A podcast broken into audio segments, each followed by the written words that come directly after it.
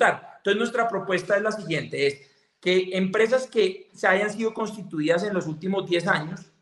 o que en los últimos 10 años hayan recibido inversión,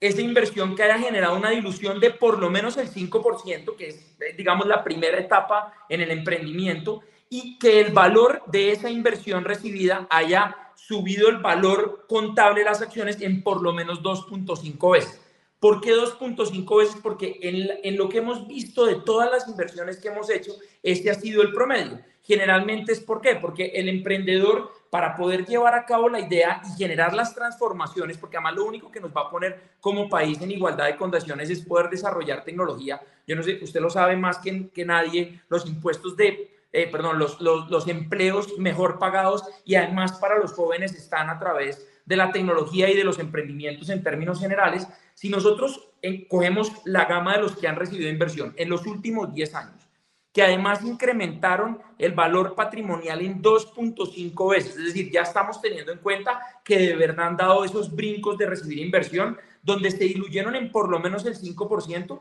ahí cogemos a la gran gama de, de, de emprendedores y lo que queremos es si puede existir una extensión eh, en la reforma que haga alusión a aquellos que recibimos el dinero no porque nos cayó al bolsillo, sino porque vamos a desarrollar la inversión para generar competitividad, para poder generar equidad en los jóvenes y para que cualquier persona, y le quiero cerrar con un dato, para que cualquier persona pueda emprender. La, la semana pasada hicimos el, el, el, la, el evento de emprendimiento en, en marketing con, con propósito más grande del mundo en México